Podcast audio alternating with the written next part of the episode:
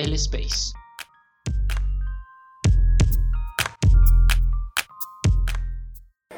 Y hemos visto la multitud de desplazados, inmensa, que se desplazó y que es cerca de 8 millones de desplazados en el país y la magnitud de, las, de los millones de hectáreas que perdieron.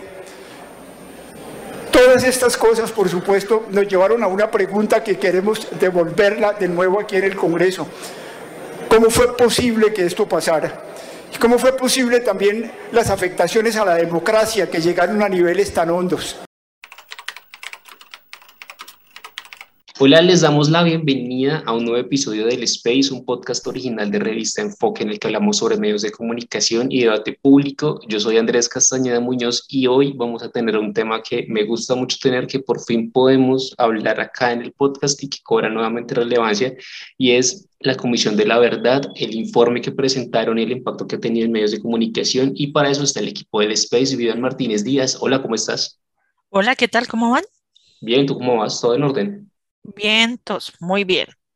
Y directamente desde el multiverso, Sebastián Narváez Cárdenas. ¿Cómo vamos, Sebas? Bien, bien, bien, Andrés, ¿qué tal todo? Bien, ¿con cuál Sebastián Narváez del multiverso estamos hablando? Eh, con el mejor, por favor, con, el que no, no resultó allá con fotos en gimnasio apoyando fuerzas paramilitares, gracias. Muy bien. Eh, qué error de fotografía. Sí, qué error. Y hoy vuelvo a, vestirme Julio Sánchez Cristo y les pregunto, ¿cómo está el cielo en Chapinero el día de hoy? Ay, bonito. Eh, muy bien, hoy, hoy, no nos llovió, muy chévere. Sí, no nos llovió, sí, no estuvo bonito el día, pero por la tarde se iba como gris, pero bien. Bueno, y hoy, hoy tenemos por primera vez una invitada al podcast y estoy también muy contento de, de que sea así, Margarita González, antropóloga, que hizo parte de la Comisión de la Verdad y tiene como una gran experiencia en todo el tema de víctimas. Eh, Margarita, hola, bienvenida a El Space. Hola, muchas gracias por invitarme a este espacio. Bueno, eh, como que lo primero que quisiéramos comenzar a preguntarte es cómo sintieron ustedes eh, desde la Comisión de la Verdad y el equipo de trabajo, pues la recepción que tuvo el informe final con relación a los medios de comunicación, a los diferentes medios de comunicación. Eh, si ustedes esperaban como que hubiera una respuesta o si estaban como más bien esperando a ver cómo venía el golpe o cómo recibieron ustedes esto. Mm, desde luego, creo que había como una, una expectativa sobre el golpe, ¿no? Porque obviamente todos los procesos de justicia transicional, eh, las los informes de memoria, los informes de verdad, pues son muy polémicos, porque cada, quien habla de cómo le fue en el baile, ¿no? Cada sector tiene su visión y muchas veces los informes no, o sea, atienden otras cosas, como otros objetivos, y la gente siente como que su versión no se recogió. Y esto obviamente, pues digamos, es lo que hace la verdad y la memoria conflictivas en estos procesos pues, de justicia restaurativa, de justicia transicional, entonces sí, sí estábamos con la expectativa de, uy, ¿cómo va a ser? Eh, ¿Cómo se va a cubrir? Y obviamente pues hubo una, un cubrimiento formal, ¿no? De la transmisión de la ceremonia, de la transmisión de los espacios, de especiales que, que creo que ustedes lo han visto que Caracol hizo algunos especiales en sus noticieros, eh, también unos especiales transmitiendo esta obra eh, que hizo la comisión y que presentó en Semana Santa el Festival de Teatro. Entonces, pues hubo como, como una aproximación interesante, sobre todo cuando se, pues por streaming y esto medio se presentó la, la ceremonia en la que se hizo entrega el informe al país. Y bueno, y ya posteriormente, pues cómo se recogen las opiniones, ¿no? Y eso, eso también es algo muy interesante porque eh, pues eh, ya después vimos en semana a Ingrid Betancourt hablando de algunas cosas que ella tenía que hablar con el padre porque que le inquietan frente a la reparación y las recomendaciones sobre los procesos de reparación, eh, ¿no? Entonces creo que por esa parte fue algo que no esperábamos un, algo más duro, más críticas, pero lo que nos sorprendió es que también hubo una acogida importante, ¿no? Como una convocatoria cuando los medios presentaron la ceremonia, diferentes, digamos, informes alrededor de los temas, pues como una convocatoria a hablar, ¿no? Pero ya posteriormente con la socialización del informe, con algunos eventos particulares como el de la Escuela Abraza la Verdad y bueno, y lo que hubo recientemente en el Senado, pues también se dio lugar a posicionar otra voz, que es pues la voz que, que siempre ha sido muy crítica del trabajo de la comisión y pues de los, de los mecanismos del sistema, ¿no? Entonces, esto también a nosotros, eh, pues digamos que estábamos como preparados para eso, justo porque pues, es la dinámica de la justicia transicional, pero sin embargo, pues también nos, nos, nos presenta eh, que realmente el informe cumplió su objetivo y era esa necesidad de generar un diálogo sobre lo que había pasado en los 60 años de conflicto y que este diálogo siga creciendo, pues ha sido positivo porque el trabajo no quedó en vano, ni, se ha, ni ha sido, digamos, desplazado de, se presentó el informe ya es periódico de ayer, ¿no? Ha continuado como, como el diálogo alrededor de esto y de hecho también esto tiene un vínculo particular con las redes sociales y con el trabajo que han hecho otros medios de comunicación que son los alternativos, los comunitarios, parches de pelados que han utilizado como estas estos mecanismos para seguir hablando del informe. Entonces leen un trocito del capítulo testimonial, hablan de las recomendaciones para la no repetición, hacen análisis de las opiniones que tiene X sector sobre determinada recomendación y eso también ha profundizado que el, que el informe siga vigente y que las personas sigan hablando de él. Me quiero referir particularmente a lo que pasó con la Unión Patriótica, el, el, genocidio contra la Unión Patriótica, que para nosotros es, es absolutamente claro, pero también los asesinatos de muchos miembros del Partido Liberal y de muchos miembros del Partido Conservador y asesinatos de miembros del Congreso, y asesinatos de alcaldes y asesinatos de, gobernadores. Todo esto lo hemos vivido en Colombia. Bueno, eh, yo en particular tengo una pregunta que tiene que ver con las concepciones de verdad que maneja el informe y que están detrás. Digamos, en todo proceso de justicia transicional y reconstrucción de memoria histórica, por lo general se crean una o múltiples versiones de lo que es la verdad sobre un acontecimiento y más de esta magnitud como el conflicto armado. Y esto en los medios de comunicación. Eh, en general y sobre todo en los dominantes, fue recibido de maneras particulares. Por ejemplo, entre mm, periodistas de la FM y otros medios, hubo la sensación de que este informe tenía una noción de verdad politizada, por decirlo así, y que solo promovía una verdad desconociendo los relatos de otras víctimas que seguramente, pues, porque es imposible, a pesar del trabajo tan extenso que lleva la comisión detrás, incluirlas a todas eh, por muchas razones.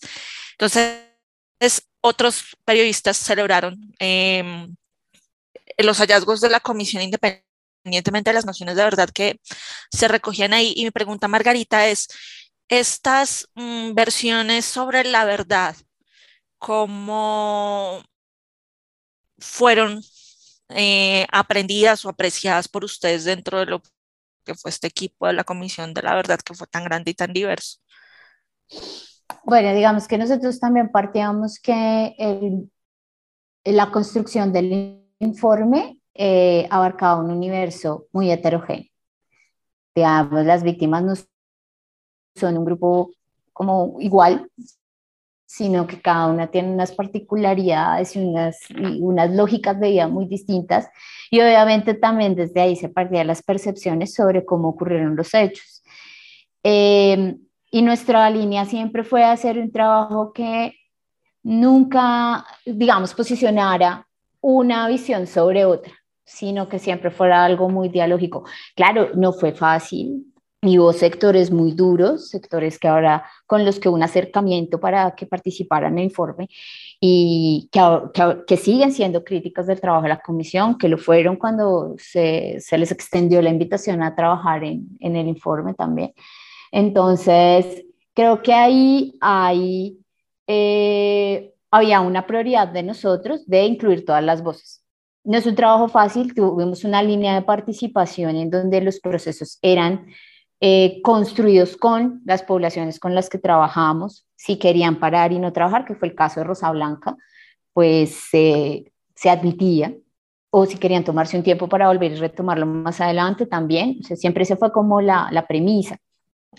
Yo creo que frente a los medios, claro, hay unos medios de determinada eh, ideología y afines, digamos, a un sector económico, a un sector político, que eh, salen a decir algo que se dijo desde el día 1 en el 2018, ¿no? Y es que no van a incluir a todo el mundo, es que no van a hablar con todo el mundo. Pero la muestra, y está ahí en YouTube, está en la plataforma digital, es que sí se hizo un esfuerzo por hablar con todos. ¿Qué faltó profundizar? Tal vez sí, un poco por los tiempos y otro poco también porque mm, la construcción de confianza con los sectores también tomó tiempo. Entonces el sector empresarial tenía unas expectativas, tenía unas demandas, ¿no? Y eso, ese proceso de generar confianza, pues tomó, tomó un, un gran tiempo y no, no hablaban con un funcionario X como yo, sino sentían más confianza de hablar con un comisionado, de imitar el trabajo con un asesor, ¿no? Entonces, todas esas, esas minucias que están por detrás eh, implican también cómo poder generar un espacio y un ambiente de confianza para que las personas puedan hablar y que tuvieran su lugar, que, que todo, todas las versiones, como lo decías, son relevantes. En las, no hay una verdad, ¿sí? Cada uno de acuerdo a cómo le fue en el baile, como lo decía al principio, pues tiene una postura y más en esta verdad histórica que no busca determinar una sanción o un culpable, sino que busca ir como a la reflexión y una reflexión llevada hacia la reconciliación y que esto implica pues también un proceso mucho más largo que la verdad judicial que es listo, esto pasó así, este fue el hecho, eh, yo como juez determino esto y ya, ¿sí? Eh, entonces, siempre se buscó eh, que cada versión tuviera su lugar y un lugar que no iba a cuestionarse ni a ridiculizarse, sino un lugar de, de reconocimiento y de importancia. Y obviamente pues siento que muchas veces estos medios llegan diciendo, leyéndose ni siquiera la primera, la primera página, sino recogen lo que se posiciona en hechos de opinión de no están las fuerzas militares, no es cierto, se habló con ellas un montón de tiempo. Y se hicieron muchos ejercicios y ellas también son muy diversas y entre ellas hay unas que querían, otras que no, entre ellas hay varias formas, digamos, muchas veces entre ellas ni se hablan, o sea, es, es complicado eso y así pasa con muchos sectores que obviamente pues eh, siempre van a, van a seguir insistiendo en cosas que eh, les favorecen también en una dinámica de un país que pues obviamente está cambiando y que favorecen, digamos, a determinado partido político que está perdiendo, digamos, como una fuerza. Y su discurso radical, pues le ayuda a mantenerse vigente, ¿no? Bueno, pues a mí, me gustaría de pronto meter un poco la cucharada y también de pronto que, que, que o sea, que nos pensáramos cómo, eh, cómo de alguna forma eh, cómo se puede a partir de la, de la pedagogía o a partir de, de, de, las redes, cómo contrarrestar esa falta de información, porque pues la o sea, ese, esos malentendidos, esas eh, disputas por saber cuál es la verdadera verdad, valga la redundancia, eh, pues son muy marcadas y de hecho han creado mucho meollo en una gran parte de la sociedad. Hay mucha gente que no le cree al informe, hay mucha gente que de verdad piensa mm, que lo que se hizo con esa construcción de, de, memoria histórica pues eh, no vale la pena. También pues no sé, siento que eh, deberíamos pensarnos cómo, cómo, ya sea desde la misma comisión o desde la gente que apoya la construcción de, de, ese informe y lo que está contenido allí, que es muy importante, cómo también uno puede contrarrestar esa falta de información, porque pues el informe es bastante eh, menudo de información, pues claramente tiene un montón de testimonios, cómo, cómo volverlo algo más tangible para la sociedad y que la sociedad crea en él, ¿no? Yo siento que hay ahí como una, una dificultad muy grande porque pues las voces de, de, la desinformación siempre terminan siendo un poco como más grandes y no siempre la verdad eh, termina como triunfando, ¿no? Mm, pues ahí creo también que la ventaja que tuvo esta comisión es que desde su inicio, pero claro, desde luego, no todo el mundo está interesado en ver estos temas así desde el día uno publicados en YouTube. Y, y, que la mayoría también de los ejercicios que se desarrollaron durante los cuatro años siempre estuvieron a la vista en las redes, ¿no? O sea, digamos que aquí una, una apuesta muy importante de la comisión fue poder comunicar todo lo que se hacía eh, en diferentes formas, porque eh, la premisa del día uno era esa, como un tema que va a ser ladrilludo y que va a ser voluminoso, ¿cómo lo podemos hacer como más sencillo para todo el mundo? Y allí surgieron documentales, surgieron un montón de cosas que están disponibles, em, pero también es un contexto en el que cae en una sociedad que el tema de hablemos de lo que pasó en el conflicto armado ya le parece como, ay, otra vez la misma historia, otra vez lo mismo. ¿Hace cuánto estamos hablando de esto? Ya pasemos aquí, por ejemplo, eso era un tema que reflexionamos en el interior de la comisión, y es, llegó la pandemia, pues la gente está preocupada, es por su trabajo, por la salud. Este tema como de la verdad, la paz, pasa en segundo plano, pues porque las necesidades son digamos, las que tienes cotidianas. Y, y, eso también fue una reflexión que tuvimos al interior de, bueno, cómo podemos volver a posicionar estos temas y podemos hablarlos.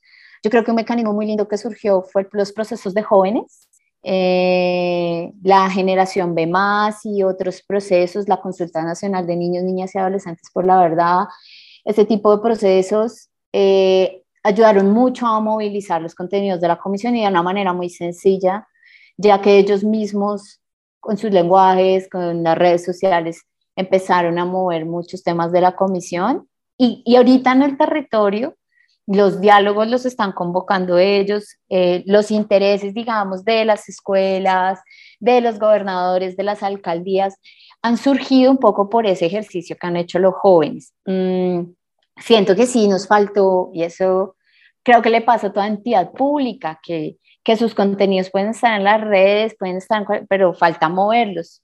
Pero pues tú puedes pagar el youtuber más caro del mundo, pero la gente de entrada cuando dice, ah, es una entidad del Estado, ay, no, qué pereza ver eso. Pero cuando uno está como en el voz a voz de mandar la, la cadena a las tías con de WhatsApp, por ejemplo, en, en lo personal, a mí me sirvió mucho para evangelizar a mi familia, y que también de construir un montón de ideas que tenía. Eh, venga, mire, vamos a hacer este diálogo, mire, hoy estamos en este reconocimiento, mire, pasó tal cosa. Esa, esas cosas que uno se encuentra el videíto y lo manda a sus cadenas de WhatsApp, en Signal, lo pone en su Facebook, eso también fue un, un mecanismo que a nosotros nos apoyó mucho para pasar de un inicio en el 2018 de 5% de interés a un 25% de interés en este momento.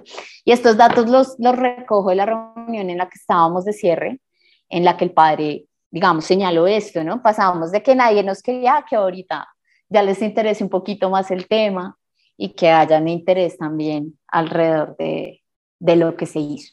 Ah, quiero eh, ahondar un poquito como en eso que estabas hablando sobre eh, cómo esas actividades que realizó la comisión a lo largo de su existencia sirvieron como para tocar eh, a muchas personas y quisiera que nos contaras un poquito como más del tema y si de pronto también le sucedió a otras personas que hacían parte de la comisión, ¿no? Como, eh, como que tenían ciertas reservas o tenían contacto con personas que tenían reservas con relación al trabajo y a través de sus diferentes actividades y espacios de escucha y demás, eh, como que lograron entender otra perspectiva de lo que había pasado en el país.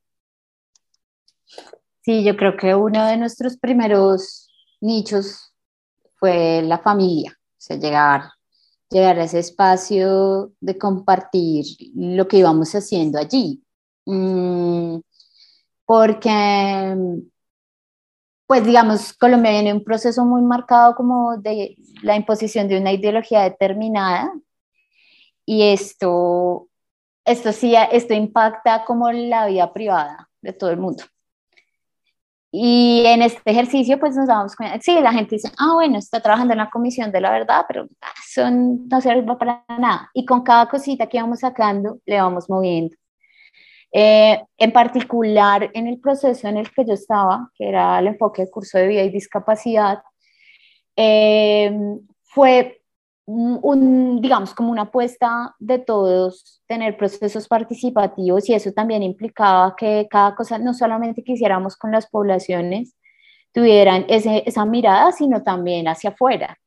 Y si podíamos eh, convencer o, generar, aunque sea un poquitito de interés en un espacio muy pequeño, en un testimonio pequeño, en un conversatorio, en esto, lo hacíamos. Entonces, eh, esto rodaba por familia, por amigos, por compañeros de otras entidades, que, digamos, también eh, algunos tenían unas reservas o algunas miradas críticas hacia la comisión, mm, pues por las mismas dinámicas que tiene el Estado, ¿no? que muchas veces las entidades que son afines no se hablan y, y que debería ser lo ideal. Entonces, siempre logramos esto. Hay una cosa eh, que recuerdo que una amiga me comentaba, eh, y es que cuando se hizo un estudio con el Centro Nacional de Consultoría al principio, al principio de la comisión, alguien decía que había que llegarle a las mamás, porque las mamás compartían todo, hablaban de todo, y, y, aunque suene gracioso, realmente sí tuvimos esa, esa muestra, incluso ahorita al final,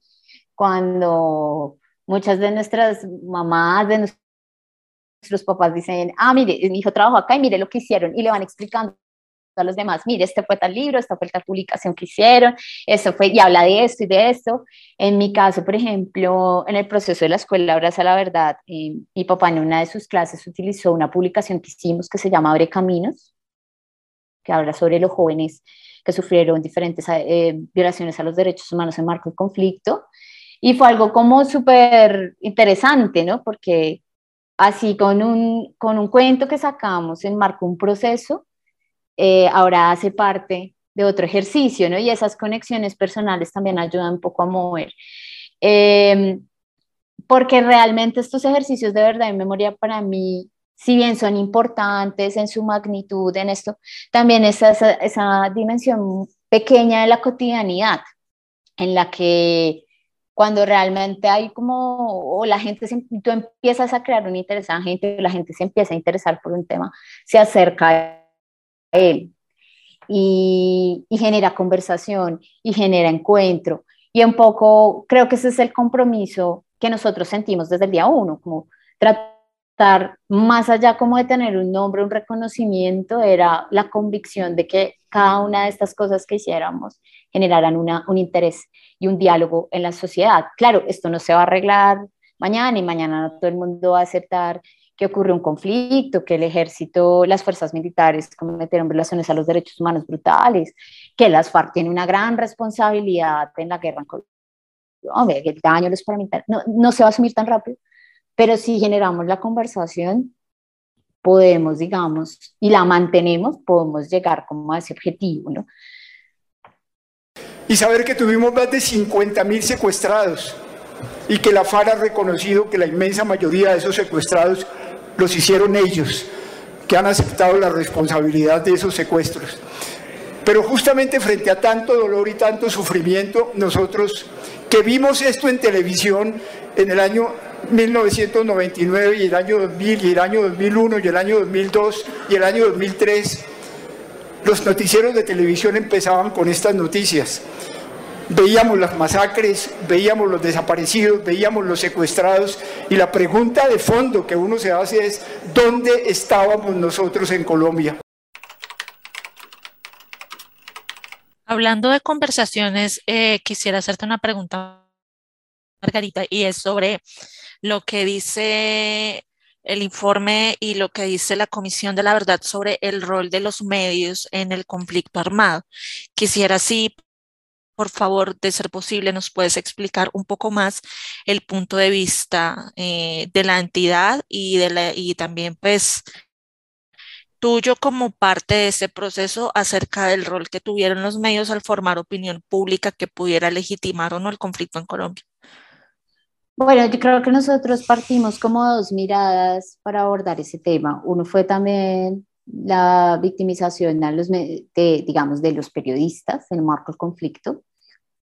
Y esto como implicaba en diferentes, ¿no? Tanto en medios hegemónicos como, digamos, en los medios alternativos o comunitarios, cuáles estos fueron sus impactos y, el daño que llevaba a la sociedad, digamos. Y este no es un proceso nuevo, digamos, esto viene, este, esta reflexión viene de mucho atrás de la comisión, la recogió el Centro de Memoria Histórica en su momento, también la recogió la Unidad para las Víctimas en, el, en su proceso de reparación colectiva con periodistas.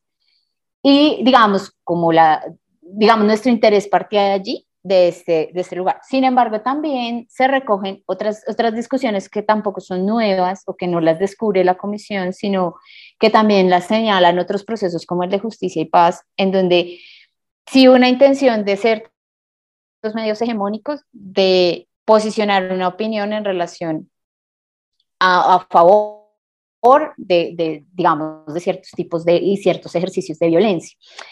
Entonces, un poco ahí lo que, lo, en lo que aterriza un poco el informe y que está, digamos, mucho, mucho más explícito en cada una de las páginas y en los procesos también de la plataforma digital, es que la responsabilidad de, de los medios viene en tanto, mm, por una parte, se buscó legitimar ciertas acciones y por otra parte ocultar cierta información. Sin, y yo siento también que ahí había un, rol que es de un análisis muy interesante y es los que hacen el, los medios de comunicación, ¿no? Los periodistas que están allí y que también se enfrentan, digamos, con una empresa, se enfrentan con las amenazas de los actores armados, pero también con eh, las barreras que pone eh, una empresa para hablar de un tema, para no hablar del otro, que porque hay una financiación X o porque, ¿no?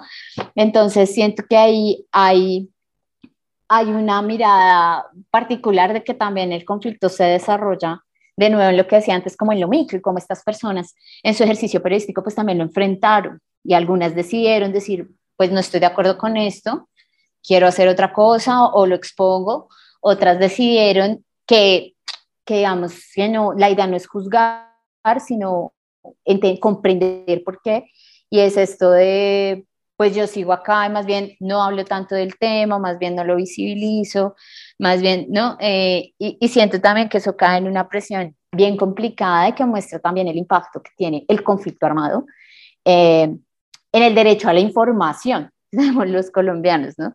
Y también en unos derechos laborales a los periodistas y esto también como, como bien arraigado hasta hoy y que se vuelve algo como tan natural, ¿no? Mm, recuerdo que en una sentencia de justicia y paz en algún momento hablaban de, de esto, como ciertas entrevistas a el líder en su momento de las autodefensas posicionaban un discurso que validaba una violencia contra la población. Entonces también eso implica que unas personas estuvieron de acuerdo, otras no, otras se apartaron, otras no dijeron nada, porque también era un contexto pues complejo. Entonces creo que esa es la como la mirada y el llamado creo que que no solamente el padre lo hizo el 28 frente a los medios, sino a toda la sociedad. La necesidad de siempre mm, ver en transparencia las cosas y que podamos condolernos con, con el dolor de los otros y hacerlo visible y no callarnos, sino decir, bueno, si eso pasa, eh, tranquilo, no, sino realmente como ciudadanía movilizarnos en torno a ello. Hay algo que yo quisiera preguntar y me genera como mucha eh, duda, ¿cómo vivieron ustedes internamente eh, el cambio de, gobierno? Porque obviamente el informe llegó en un momento en el que ya se estaba em, pues haciendo una transición de un gobierno saliente a un gobierno entrante y si esperaban que la reacción del gobierno de ese entonces, el gobierno de Duque, em, fuera como fue y cómo pues percibieron eso ustedes internamente las diferentes reacciones de este informe que, digamos, que se presentó y se ha empezado a socializar entre dos gobiernos?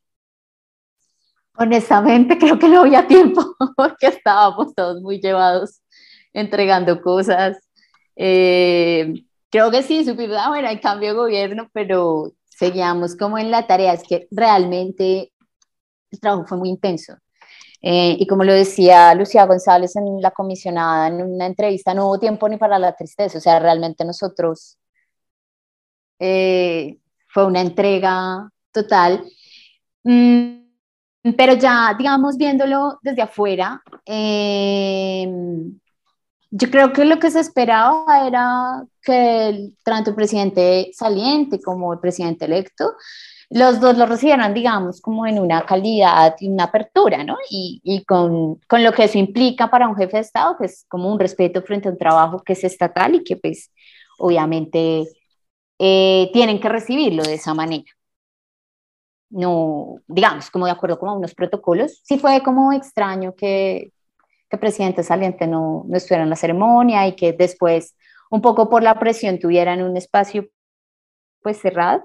Eh, pero honestamente fue como, ah, bueno, llegó presidente nuevo, pero hay que seguir haciéndole, porque no solamente era el informe, sino las actividades de socialización. Pero ya con distancia, pues eh, es grato que el presidente que entró reciba esto. Ahora, otra cosa que es un reto es la implementación de las recomendaciones y creo que eso es en lo que se debe concentrar. Pues Margarita, muchísimas gracias por acompañarnos en este episodio de El Space. Eh, personalmente estoy muy contento y bueno, sé que es un tema que nosotros habíamos hablado internamente que queríamos tratar. Eh, no sé si quiere como una pregunta ahí eh, en el aire antes de cerrar? Yo por mi parte estoy súper bien y muy agradecida por, por el espacio. No, yo, bueno, yo sí quería preguntar de pronto ya desde, desde la perspectiva como de cierre y como también como ya desde la perspectiva humana de, de, del informe, eh, bueno, fue trabajar eh, eh, en este proceso de construcción de algo tan importante, no desde el ámbito profesional, sino como personas, o sea, eh, ¿Qué, experiencia brindó desde, desde la parte como de ser humano el poder trabajar con, con las víctimas y el poder construir un documento pues de una importancia yo considero grandísima eh, con respecto al conflicto armado colombiano? Pues siempre este trabajo es muy, muy fuerte emocionalmente, pero hay una satisfacción importante y es el agradecimiento cuando las personas te dicen gracias por venir y escuchar, gracias por, venir y aclarar qué es esto, qué implica para mi vida. Eh, creo que la gente agradece mucho el tiempo que se le dedica en entender un momento duro y difícil de su vida. Eh, y eso es enriquecedor y eso motiva porque uno, tal vez en este trabajo, en el Estado, una vez quiere tirar la toalla y dice, ah, todo está... Ay, perdón, no se pueden decir groserías, perdón. Se puede. no, pasa nada. Esto no es monólogo. No pasa nada, se puede echar la madre fresca. Esto no es monólogo. Todo esto es muy complicado. Eh, a veces hay muchas frustraciones, pero uno levanta saber que la gente está agradecida, que la gente está contenta. Eh, perdón por lo que va a decir, pero María Fernanda Cal se puede parar en las pestañas y decir que nosotros no hicimos un buen trabajo, que trasnochar, que mm, perder dos comisionados, perder una funcionaria, eh, bueno, puede decir lo que quiera, pero todo eso que entregamos es lindo cuando la gente te lo agradece, cuando tú ves a los jóvenes que se pusieron la camiseta y hacen el trabajo, se van y hablan de esto, yo creo que eso es lo más lindo y siento que a pesar de que fue un trabajo muy duro para todos, que muchos salimos emocionalmente muy afectados, eh, queda esa satisfacción como que hicimos algo, algo importante y algo que fue un trabajo colectivo de mucha gente, no, no solo de los comisionados, sino de mil personas que nos pusimos la camiseta para sacar adelante algo que, que no ahorita, sino en 10 o 20 años Mm, va a ayudar a una reflexión importante y a que ojalá las cosas cambien un poquito, sean mejores. Yo creo que eso fue. Bueno, y agradecerle a todos los compañeros que trabajaron muy duro, los de territorio, los del capítulo de las recomendaciones para la no repetición, que fue un trabajo durísimo y que creo que ellos se sintieron muy felices de que el presidente recibiera ese trabajo, el presidente entrante. Pues muchas gracias nuevamente, Margarita, por, por, estar. En serio, es, es, genial que puedas estar. Es, eh, creo que es el capítulo más bonito que ha salido del Space. Eh, gracias también a Vivian y a Sebas por, por estar acá. Eh, para finalizar, como siempre, si los quieren seguir en redes, ¿para dónde los vamos a mandar, Vivian? Mike Vivian, dos rayas al piso, guion bajo. Sebas. Yo a arroba I'm not politician. Y Margot, a ti en dónde te pueden seguir. En Twitter arroba master en plástico. Ok, bueno, yo soy arroba que se dice Andrés y si a ustedes les gustó este episodio, si les gusta el podcast, pueden seguirnos como arroba el space y algo que nos ayudaría muchísimo sería que compartieran en todas sus redes sociales este episodio, que utilizaran el hashtag el space y si pueden y nos están escuchando a través de Spotify, nos califiquen con cinco estrellas y eso hace que el algoritmo lo muestre a más personas y así pues más personas nos van a escuchar. Margarita, muchas gracias. Vivian, Sebas, muchas gracias. Nos escuchamos en un próximo episodio del Space y chao, chao. Adiós. Gracias.